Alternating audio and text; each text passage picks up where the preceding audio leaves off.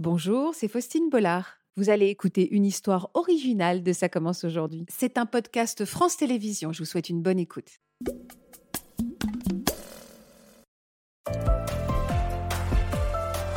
Bonjour Emma. Bonjour Faustine. Un chiffre avant de présenter nos autres invités. Chaque année en France, ce sont 160 000 enfants qui sont victimes de violences sexuelles. Un chiffre évidemment glaçant qui montre l'urgence et la gravité de la situation et l'absolue nécessité de réagir. Et on en parlera justement avec Charlotte Cobel qui est avec nous. Bonjour Charlotte. Bonjour Faustine J'ai l'habitude d'appeler mes invités par leur prénom. Veuillez m'excuser. Bonjour Madame Cobel. Vous êtes secrétaire d'État chargée de l'enfance. Le gouvernement a lancé euh, une grande campagne de prévention contre ces violences sexuelles faites aux enfants. Et vous êtes ici pour nous parler de vos engagements dans le cadre de la lutte contre ce fléau. Je sais que c'était très important pour vous d'être là aujourd'hui. Merci d'être à nos côtés. Bienvenue également à la comédienne que je connais bien. Bonjour Ariane. Bonjour. Merci Ariane Séguillon d'être avec nous. Vous êtes la marraine de cette émission spéciale et vous allez nous expliquer pourquoi dans un instant. Je présente également ceux que vous connaissez bien. D'abord Natacha Espier, notre psychologue. Bonjour Natacha. Bonjour Faustine. Et bonjour Marc Gégère, notre avocat pénaliste. On va commencer avec votre histoire Emma. C'est vous qui nous avez contacté spontanément à la rédaction de Ça commence aujourd'hui pour raconter euh, votre histoire. C'était il y a quelques temps. Euh, pourquoi c'est important, vous, euh, de faire entendre votre voix? Je vois que vous êtes stressée. Un petit peu. Mais vous inquiétez pas, on est là. Pourquoi c'est important d'être là aujourd'hui? Euh, C'est important parce que c'est un sujet très tabou. Mm. On en parle très très peu. Et d'autant plus à mon âge aussi. vous avez quel âge? J'ai 20 ans. Et souvent, les, gens ont des amnésies traumatiques qui durent plus ou moins longtemps. Et je trouve ça bah, très important d'en parler plus, à plus jeunes âges. Euh, oui. Voilà. Pour combien de temps vous avez porté ce fardeau, vous, Emma? Euh, alors j'ai vécu moi l'inceste euh, de mes deux dans mes plus grands souvenirs jusqu'à mes 9 ans à peu près. Qui a abusé de vous Emma? C'était mon grand-père paternel. Et aujourd'hui ça va comment? Ça va. Ça va? On remonte la pente petit à petit après de, longues années de, de problèmes. Vous avez accepté de nous parler avec vos mots de la petite fille que vous étiez à l'époque, une petite fille heureuse en apparence, mais qui portait donc ce lourd secret. On regarde ces images. Petite, j'étais une enfant rigolote, pipelette et pleine de vie. Toujours le sourire aux lèvres. Un peu princesse sur les bords, j'avais quand même un sacré caractère. J'ai eu la chance de grandir dans une famille aimante, aux côtés de ma petite sœur Sarah. Je ne manquais pas d'affection. Dès mes trois ans, je me suis découvert une grande passion pour l'équitation. Avec les chevaux, je me sentais comprise et aimée. Et la musique aussi me permettait d'extérioriser tout ce que j'avais en moi. Car en repensant à cette période, je n'étais pas une petite fille si heureuse. J'ai connu le harcèlement scolaire et ne rentrais pas dans les cases. Mes lunettes, que j'ai dû porter très jeune, dès l'âge de deux ans, ont suscité de nombreuses moqueries à l'école. Et surtout, je vivais avec un lourd secret dont je n'osais pas parler à ma famille. Vous regardiez ces images avec sourire néanmoins. Oui. Vous ressentez quoi quand vous les regardez, Emma? Euh, C'était des moments euh, joyeux. Hmm. Donc, euh, je retiens ça. Tout a commencé. C'est insupportable de savoir que tout a commencé quand vous aviez deux ans. Hmm. Est-ce qu'il vous reste des flashs, des images? Oui. Oui. Même de vos deux ans? Oui, j'ai quelques scènes où voilà, j'étais. Enfin, je m'imagine tellement jeune que, que voilà, je je pense à cet âge-là, mais le plus loin que je me souvienne, oui, ça devait être dans les deux ans. C'est ça. À quelle fréquence vous étiez, euh, vous étiez euh, confronté à cet homme? Vous l'appelez comment d'ailleurs? Je voudrais pas commettre d'un père. Vous l'appelez comment cet homme? Maintenant, c'est le géniteur de mon père. D'accord. Euh, quand j'étais petite, forcément, c'était papy. les fréquences, voilà, j'allais chez eux avec ma petite sœur à chaque vacances. Mmh. donc voilà, ça pouvait être sur des périodes de plusieurs semaines à chaque fois. Euh, régulièrement. Régulièrement. Quel genre d'homme c'était? C'était un homme euh, idolâtré, c'était un, dieu vivant, c'était euh, l'homme principal de la famille, pompier, tout allait très très bien. On s'était pas du tout de, ce qu'il pouvait faire par derrière. Donc voilà, même personnellement, j'ai idolâtré énormément. À ah, vous aussi ah, Et vous vous souvenez de cette période d'avant? Oui. Où vous l'aimiez et vous l'admiriez? Je l'admirais et donc c'était beaucoup plus simple pour lui finalement de, me mettre dans sa poche. Mettre cette expression est forte, hein, mm. me mettre dans sa poche. Euh, vous me dites quand je pose des questions qui vous dérangent, d'accord? Euh, Comment il s'y prenait pour se retrouver seul avec vous? Il se débrouillait dans les moments de sieste, de calme.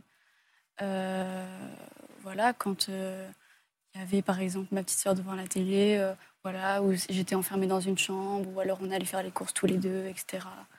Voilà, il se débrouillait comme, comme il pouvait. Mmh. Avec quelle régularité quand vous vous retrouviez seule avec lui? Euh, Alors on avait des, rituels, euh, donc euh, rituel de la sieste, rituel du soir et rituel de la nuit, où il me réveillait la nuit. tous les jours? Tous les jours, quasiment. Donc, Est-ce que c'était des attouchements? Alors, si c'est déjà insupportable, est-ce que c'est allé plus loin encore? C'est allé bien plus loin, effectivement. Donc, il y a eu toute la phase attouchement, manipulation psychologique. il y a eu forcément des viols, donc pénétration, utilisation vaginale, anale, bucco. et après, par la suite, violence physique, avec des brûlures, des coups de ceinture, des choses comme ça. Vous avez vécu l'enfer. Dit-elle avec toujours son sourire, avec beaucoup de force. Euh, vous compreniez, du haut de, vos de votre si jeune âge, ce qui, ce qui, était en train de se passer, Emma? Non. Non, parce qu'il euh, il était très fort en manipulation. Comment il faisait euh, C'était à base de bah, je suis sa préférée, je suis la plus belle. et en fait, quelque part, je recherchais ça aussi. J'avais besoin de son attention. Enfin, il avait réussi à inverser le rôle dans le sens où c'est moi qui finissais par retourner le voir. Et, et du coup, il en, il en profitait. Vous, vous, avez vous avez culpabilisé par rapport à ça? Énormément. Ah ouais? Beaucoup. Vous n'aviez pas des traces, on va sur ce point, vous allez réagir, Natacha, vous n'aviez pas des traces physiques qui auraient pu euh, alerter vos proches? Alors ça, c'était euh, la grande question. Euh, et je me suis rendu compte qu'en fait, il était assez intelligent pour, pour être bien dans son emploi du temps et faire ça, par exemple, au début des vacances et, et plus rien ah oui, comme ça, il y a les traces avec le temps de disparaître. Parce que des brûlures, et vous brûlez avec quoi? Euh, Alors, euh, ça le prenait de. C'était surtout sous la douche. Euh, donc ah l'eau, l'eau au maximum. Et il est même arrivé qu'il fasse bouillir des casseroles d'eau chaude et me jeter dessus. Oui, c'est un, martyr. Quoi. C'est insupportable. Insupportable. sur cette culpabilité, parce que je sais qu'elle est partagée par de nombreuses victimes, Emma nous dit j'y retournais comme si elle s'en voulait encore. Qu'est-ce qu'on peut dire c'est vraiment un processus extrêmement pervers. Hein. Ça ressemble un petit peu à l'emprise que subissent les femmes adultes. Mais il faut bien comprendre, un, que les enfants n'ont pas de représentation de ce qu'est la sexualité. Mm. Et puis, euh, ces personnes-là, enfin, ces pervers-là, euh, vous font comprendre que c'est normal, au fond, puisque vous ne savez pas comment ça se passe ailleurs. Donc, il y a un côté, c'est normal. Et puis, il y a un côté pouvoir quand même. Hein. Mm. Sont des, un grand-père particulièrement charismatique et quelqu'un que vous aimez. Donc vous êtes pris entre ça, entre ce pouvoir, cet amour. C'est pour ça qu'il faut faire très attention quand on explique aux enfants qui peuvent dire non. Ça, c'est bien sûr important de leur expliquer ça, évidemment. Mais comment voulez-vous qu'un enfant dise non à un papy, à un papa, à un tonton?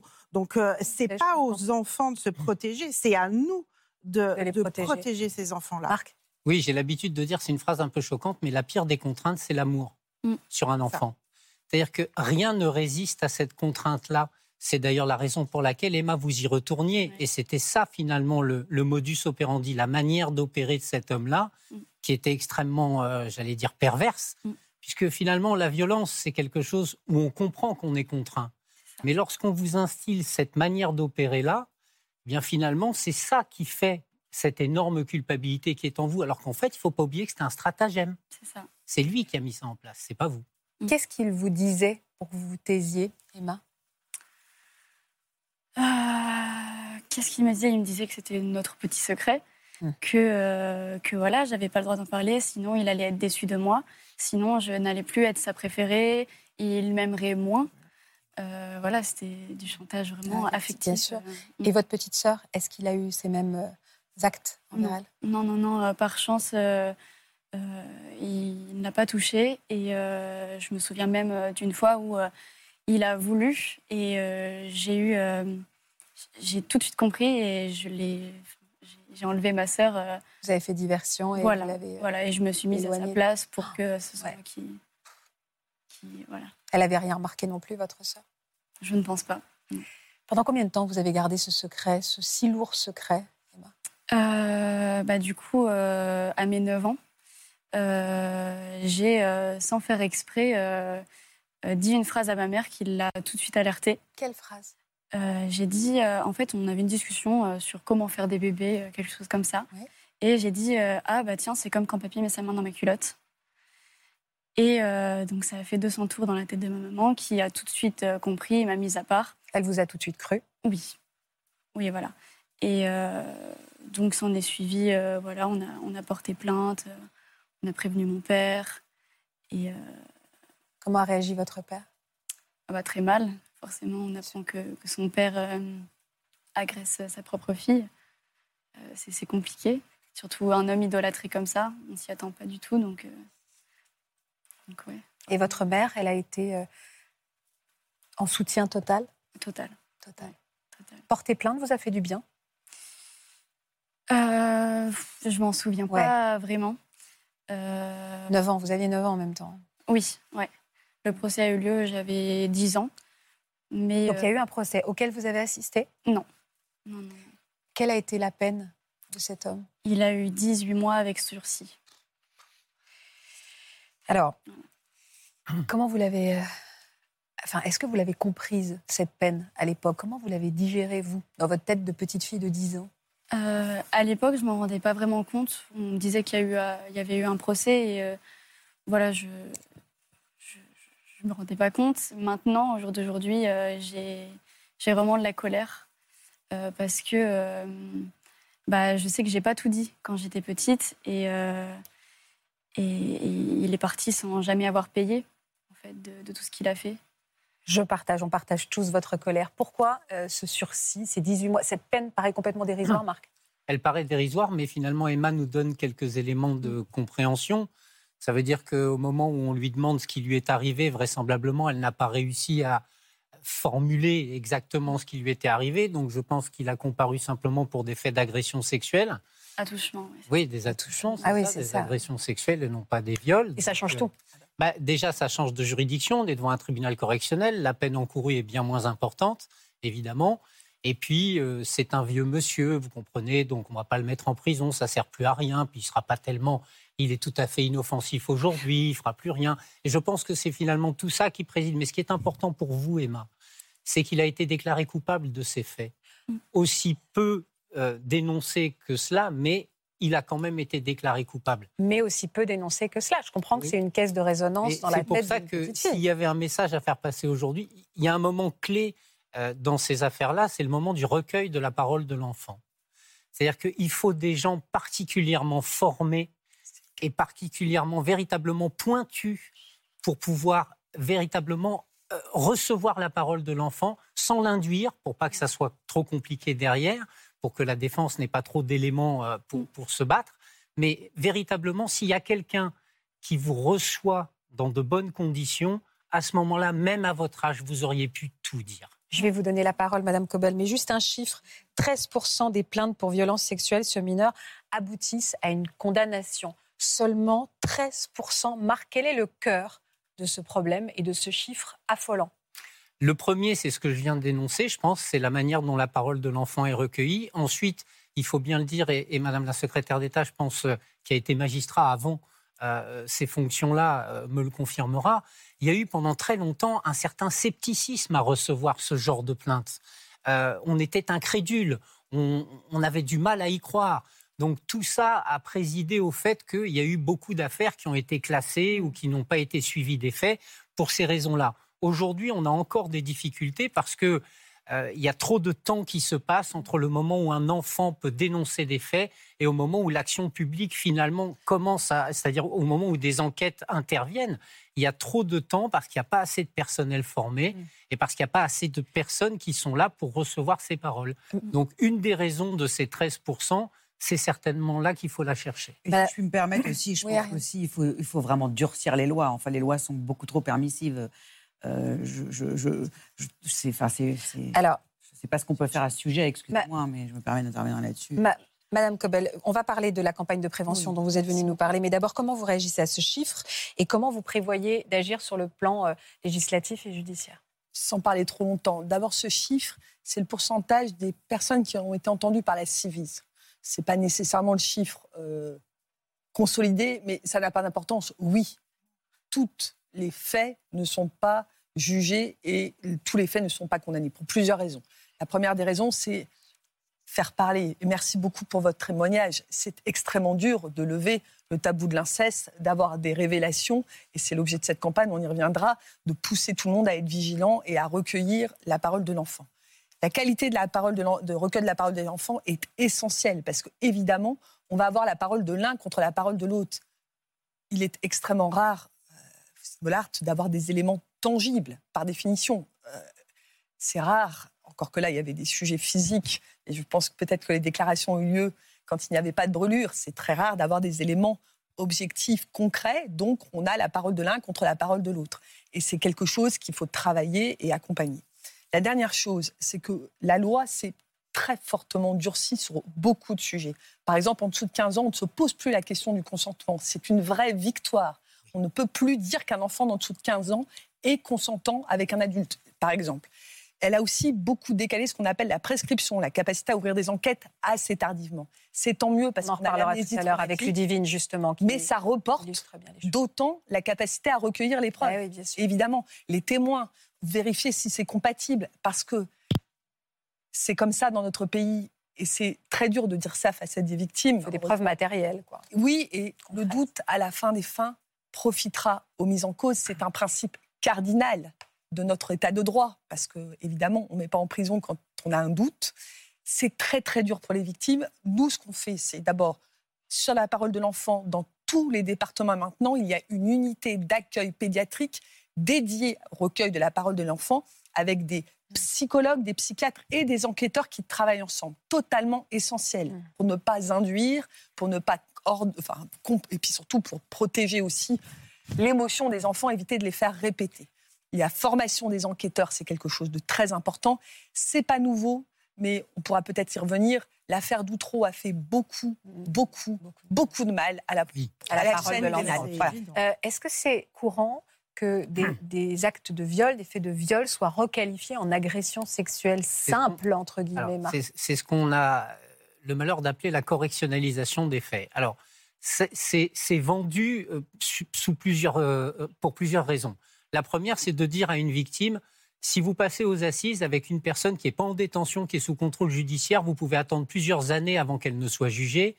Le passage aux assises est un passage compliqué parce que c'est long, c'est éprouvant, c'est difficile. Donc, euh, parfois, il est préférable, dans certains cas, en tout cas, c'est la manière dont c'est présenté, de considérer que c'est finalement un délit et pas un crime, de passer devant le tribunal correctionnel dans des délais beaucoup plus brefs, avec des magistrats professionnels qui ont plus l'habitude, ça c'est quelque chose qu'on pourrait discuter, mais qui ont plus l'habitude et qui par voie de conséquence vont pouvoir vous apporter une réponse beaucoup plus rapide. Mais, mais, avec une peine amoindrie peut-être. Oui, puis c'est quelque part, c'est solder, euh, dans le mauvais sens du terme, la réalité des faits subis. Et c'est quelque chose qui est très difficile à comprendre pour les, pour les victimes. C'est pour ça qu'aujourd'hui, on ne peut pas correctionnaliser une affaire sans l'accord de la victime. Et on a créé les cours criminelles qui sont sans juré pour garder le niveau du crime et faire juger par des magistrats professionnels parce que mmh. ce qu'on dit avec les chiffres qu'on avance, la justice aujourd'hui passe au pénal 30% de son activité sur les agressions sexuelles. Et donc, il y a aussi ça, il y a embolie. Et mmh. c'est pour ça que mon cri à moi, c'est de dire bien sûr que la justice est essentielle, les sanctions sont essentielles, la répression est essentielle, mais si on ne remonte pas et on n'attaque pas le problème à la racine, on ne s'en sortira jamais. On peut doubler les magistrats, doubler les policiers. Emma, comment vous avez... Ah, ma question est presque déplacée, hein, pardon. Comment vous avez grandi avec cette histoire? Comment vous avez fait pour survivre à cette histoire? Euh, On survit difficilement. Euh, j'ai eu une amnésie traumatique pendant à peu près six ans. Euh, tout m'est revenu sans vraiment de, raison. Euh, en quatrième, j'ai commencé à, faire des phobies scolaires, sociales. Il y, a eu quelque chose des flashs. Ah, des flashs, c'est voilà. ça. J'ai eu, des flashs.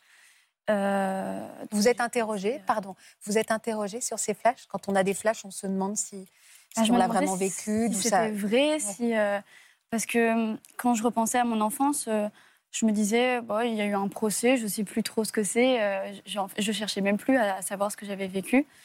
Et, et, donc, je me suis mise à, vraiment essayer de me rappeler mais pourquoi il y a eu un procès, pourquoi j'étais devant deux policiers à 9 ans à expliquer sur un ours en plus ce qui se passait. et donc, je me suis rendu compte de ça. Donc, de plus en plus de flashs, des cauchemars, etc. Vous en avez parlé à vos parents? Vous avez parlé tout ça? Oui, oui, oui, oui. Donc, ils ont on a fait le nécessaire pour que je commence à avoir des psychologues. Euh, ensuite, je me suis remise pendant à peu près un an en amnésie, où euh, je, je, mettais un voile euh, au-dessus de tout ça. Et l'année d'après, en fait, tout m'est revenu à la figure. À une occasion particulière? J'étais dans un internat et ça s'était très mal passé. Donc, phobie scolaire, phobie sociale. Et là, j'ai commencé à développer une hémétophobie. Euh, la, phobie de vomir, Voilà. Euh, qui en fait euh, a enchaîné avec des troubles alimentaires, donc l'anorexie liée à, à l'hémétophobie. Donc j'ai j'ai complètement chuté. voilà, j'ai chuté de 14 kilos en un mois et après ça s'est enchaîné, enchaîné, enchaîné. Et jusqu'à avoir des tocs à n'en plus finir, d'hygiène, de nettoyage, de, mutilation forcément, parce que je, me faisais du mal parce que pour moi, c'était de ma faute, je culpabilisais. Euh, donc euh, voilà, des rituels pareils. En fait, euh, je m'en suis rendu compte que très récemment, mais je me brûlais moi-même. Et, en fait, c'était voilà, c'était un lien que je faisais pas avec ce que j'avais vécu avant. Bien sûr. Donc, donc voilà cette amnésie traumatique, euh, est-ce qu'on peut rapidement redonner une explication? Parce que tout le monde ne sait pas ce que c'est et elle pose énormément de questions dans le cas euh, des, incestes dont on parle aujourd'hui. Et ce corps qui s'exprime et qui se rappelle plus que sa tête? Bien sûr. Alors une amnésie traumatique, c'est quand quelque chose est tellement difficile, horrible, que ça, va au-delà de ce que le cerveau et de ce qu'on peut supporter. Et euh, je vais être un peu familière, mais c'est comme si il y avait un disjoncteur et mmh on, arrêtait le compteur au fond. Mmh. Hein.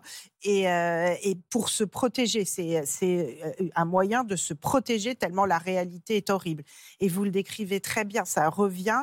On sait bien qu'il y a quelque chose au fond, hein. on mmh. le sait, on ne sait pas trop où c'est. Et parfois, ça va revenir par petites touches, mais ces petites touches, elles sont extrêmement douloureuses. Euh, et, et, à un moment, comme vous le dites, hein, en fait, ça revient complètement quand vous êtes à nouveau confronté à de la violence. Hein, vous dites ça s'est mal passé euh, à l'internat et ça revient. Et quand ça revient, il faut absolument un accompagnement parce que ça fait, enfin, c'est extrêmement douloureux.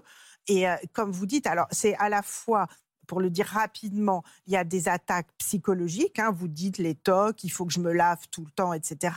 Il y a des attaques sur le corps, et ça, on l'oublie trop souvent. C'est que le corps va mal aussi, et donc il faudra le prendre en charge. Et il y a des attaques sociales. On se met en retrait, on veut plus mmh. voir euh, ses compagnons. Et oui, le corps est attaqué comme il a été attaqué. On entend la répétition quand malheureusement vous vous brûlez. C'est-à-dire qu'il y a cette culpabilité qui va, va faire qu'on va s'attaquer soi-même. Comment euh, vous avez été bien pris en charge à l'époque? Comment Qui vous a entouré? Euh, J'ai été prise en charge dans un centre euh, médico-psychiatrique, je crois. Psychologique. Psychologique, pardon. donc voilà, j'ai fait hôpital de jour enfant et hôpital de jour ado, où on avait plein de choses, des groupes, que ce soit sur la libération du corps et à la fois j'avais psychomotricité pour me réapproprier un petit peu mon corps. Euh, il y a forcément eu toute la partie euh, psychologique. Ça vous a fait du bien? Oui. oui. Vous êtes reconstruite. Vous avez avancé en tout cas? Oui, oui, j'ai avancé. Euh, au fur et à mesure des années, il y a forcément eu... des rechutes. Voilà, les trois dernières années ont été très très compliquées. Mais, mais voilà, quand le trouble alimentaire après prend toute la place, c'est compliqué de... Hmm. Vous avez pu construire une vie amoureuse, Emma? Oui, oui, oui. Vous me dites oui Oui, oui. un petit peu compliqué pour, euh, pour les compagnons, je, je, pense. Mais, euh, mais oui, je suis tombée sur des très bonnes personnes euh, qui ont été extrêmement compréhensifs envers moi. Mais effectivement, voilà, j'étais dans un état où bah, c'était compliqué de vivre avec moi. Parce que voilà, quand, quand on a des tocs du matin au soir, j'étais très irritable, très, très susceptible de tout. Euh, et, très sensible surtout. Donc, euh, voilà. Et vous avez, euh, encore une fois, pardonnez-moi de cette question, mais vos rapports à l'intimité, mm. il fallait aussi travailler dessus avec vos thérapeutes C'était Oui, oui, oui. alors, c'était très ambivalent. en fait, il y a des périodes où je ne pouvais pas du tout avoir d'intimité et des périodes où j'avais besoin de violence. Alors ça, du coup, je pense que ça a un rapport forcément, voilà. Mais en fait, si je ressortais pas avec des marques, c'est que voilà, ah c'est pas voilà. Ce qui rajoutait à la culpabilité. Oui, voilà. bah, enfin... Oui. On a, on a l'habitude d'utiliser cette expression pour que la honte change de camp. Je trouve qu'à travers votre témoignage, c'est extrêmement édifiant. C'est-à-dire que de, du début jusqu'à la fin, vous vous punissez, euh, vous vous en voulez. enfin, il y a une culpabilité qui poursuit des années, même quand l'homme a été puni. Bien sûr, oui, oui, bah, oui, ça vous avez tout à fait raison, parce qu'on porte ça en soi et il y a toujours, alors même si l'amnésie a été euh, levée, il y a le, il y a le stress post-traumatique mm. qui est toujours là et qui revient, hein, toutes ces réminiscences, qui fait qu'on s'attaque. Et vous avez dit exactement ce que c'est, Faustine, c'est du travail. L'intimité après sera du travail, mm. d'accepter l'autre, d'accepter que l'autre puisse être bienveillant, d'accepter d'avoir du plaisir. Tout ça, ça ne vient pas comme ça. Il faut le travailler et le travailler, comme vous l'avez dit très bien, à la fois avec des thérapeutes qui vont s'occuper de la tête, si je puis dire, et du, corps. Il faut allier les deux absolument euh, pour aider les, les, victimes à, à, pouvoir récupérer et avoir une vie. Euh, j'hésite à. On n'aime pas dire le mot. voilà. plus classique. on, classique, on fait attention aux mots qu'on utilise. Vous me l'avez dit tout à l'heure, cet homme est mort. Oui. Comment vous avez euh, réagi à sa disparition? Euh, Bien dans le sens où, comme ça, euh, je me dis qu'il ne fera pas de mal à quelqu'un d'autre. après, il y a forcément le fait que, que j'ai de la colère pour la, peine qu'il a eue. donc il y a toujours ça, parce qu'il il y a quelques années, j'ai voulu j'ai envoyé euh, une lettre au procureur euh, euh, pour, pour énoncer tout ce, tout ce dont je me souvenais vraiment. Et, forcément, bah, étant décédé, il n'a pu rien faire. voilà. J'aurais bien aimé une reconnaissance, effectivement, de vraiment des viols en fait que j'ai pu vivre. je comprends. Et, pas que des agressions, mais vous avez été victime de viols. Et ça, c'est un voilà, il y a ce côté soulagement et il y a le côté forcément frustration. Mm. Et je comprends. Aujourd'hui, du haut de vos très grands 20 ans. Hyper bien. Hyper bien. Ça va mieux, vous êtes sur la bonne voie? Vous le sentez sur la bonne voie? Oui, oui, oui. Beaucoup de, beaucoup de progrès euh, très, depuis très récemment. mais euh, Ça se voit, ça se voit. Mais voilà. Parce que ce qui domine chez vous, c'est le sourire. Hein. Vous n'avez pas pleuré. Non. Et oui. Il n'a pas gagné. Il n'a pas gagné. Il n'a pas gagné. C'est ça. Ariane, comment vous réagissez à ce très fort témoignage qu'est celui d'Emma?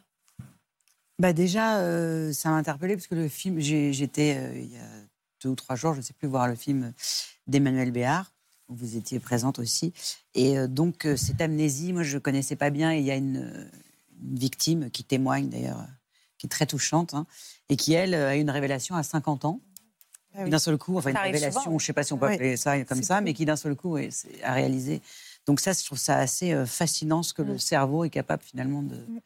de faire euh, pour pouvoir supporter l'insupportable. Exactement, c'est exactement ça. C'est assez incroyable. Hein, Flavie Flamand en avait beaucoup parlé et a participé en effet à rallonger ce délai de prescription et bien expliquer l'amnésie traumatique. Et alors moi, je me, je, me, pose une question que je voudrais, euh, si, vous me permettez, vous poser aujourd'hui, c'est qu'est-ce qu'on peut faire?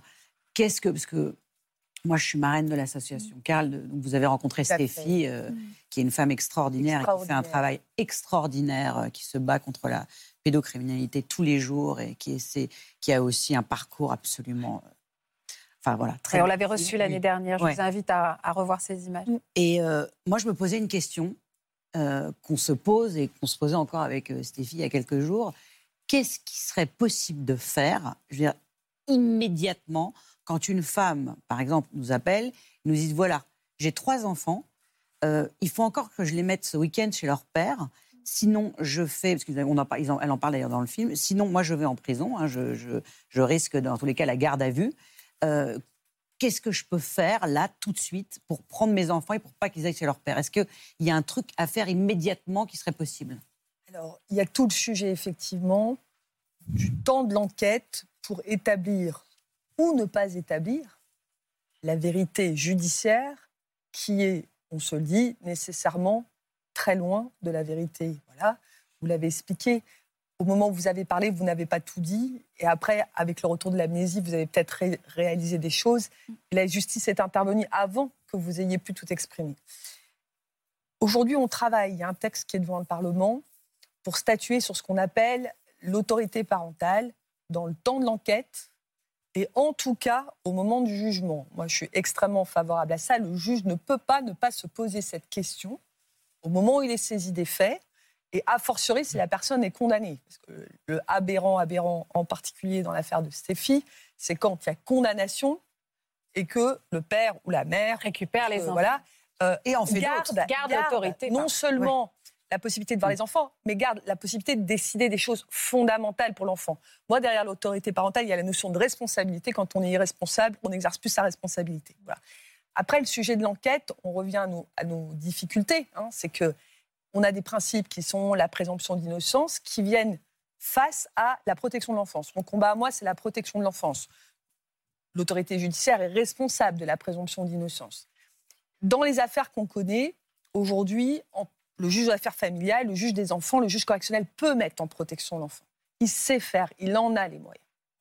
Donc on en revient à ce qu'on s'est dit, recueil de la parole de l'enfant, mise en protection de l'enfant, appréciation des faits, et effectivement, après, condamnation selon des règles qu'on connaît tous. Est-ce que la personne est déjà connue, pas connue, etc. Mais la protection de l'enfant est une priorité. Simplement, parfois, ça ne peut pas être simplement de la décision de la mère, parce que face c'est la mère souvent. Ça peut pas, ça peut être le père. J'ai vu oui, bien, sûr, bien, sûr, bien, sûr, bien sûr, bien sûr, contre le beau-père et tout. J'essaie d'éviter de genrer parce que ça fait un peu nos positions mère, euh, mm, etc. Juge, euh, voilà le, il faut que, effectivement, les droits des uns et des autres puissent être respectés tant que les faits ne sont pas avérés, tout en protégeant l'enfant. On arrive parfois à des situations aberrantes qui ne me plaisent pas nécessairement, où on prend l'enfant, on le met dans un foyer, comme ça on est sûr que la mère n'influence pas ou le père n'influence pas et l'enfant est protégé. On va travailler sur ce sujet parce qu'on a évidemment des cas qui ne sont pas acceptables, où l'enfant n'est pas mis en protection et où le lien avec le parent qui a dénoncé et parfois mis à distance pour être sûr qu'il n'influence pas. C'est un vrai sujet. Madame Coppel, je voudrais qu'on regarde une grande campagne de sensibilisation nationale avec ce spot euh, choc. Est-ce que euh, vous m'autorisez à dire campagne de lutte? Campagne de lutte. Je ne pas parler de sensibilisation. On est sur un combat. Très bien. On n'est pas sur de la sensibilisation. Euh, je suis désolée. Oui, je suis d'accord. Vous avez raison de lutte que je veux partager avec vous. Évidemment. Et pour la première fois dans une campagne gouvernementale de, contre la pédocriminalité, le mot inceste mm. est prononcé. Regardez. Il m'a dit, c'est notre petit secret, rien qu'à nous deux. Il est venu dans ma chambre, il m'a dit qu'on pouvait faire des trucs de grands tous les deux. Ce soir, c'est lui qui vient me garder. Et j'ai pas très envie, mais je peux pas le dire. C'est le secret. Toutes les trois minutes, un enfant est victime d'inceste, de viol ou d'agression sexuelle. Au moindre doute, appelez le 119. Première fois que le mot est prononcé c'est pas un mot juridique, mm. mais c'est une réalité. Et lever ce tabou, et lever le tabou de ce mot est essentiel aussi. Tabou, violence sur les enfants, violence sexuelle sur les enfants, violence au sein de la famille. C'est important de rappeler ce 119, hein, ce numéro est essentiel et on va le répéter plusieurs fois euh, dans, l'émission. Euh, Enfants sans danger, c'est un numéro gratuit, c'est un numéro confidentiel, 7 euh, jours sur 7, 24 heures sur 24. Voilà, j'espère que ce podcast de Ça commence aujourd'hui vous a plu. Si c'est le cas, n'hésitez pas à vous abonner. Vous pouvez également retrouver l'intégralité de nos émissions sur France.tv.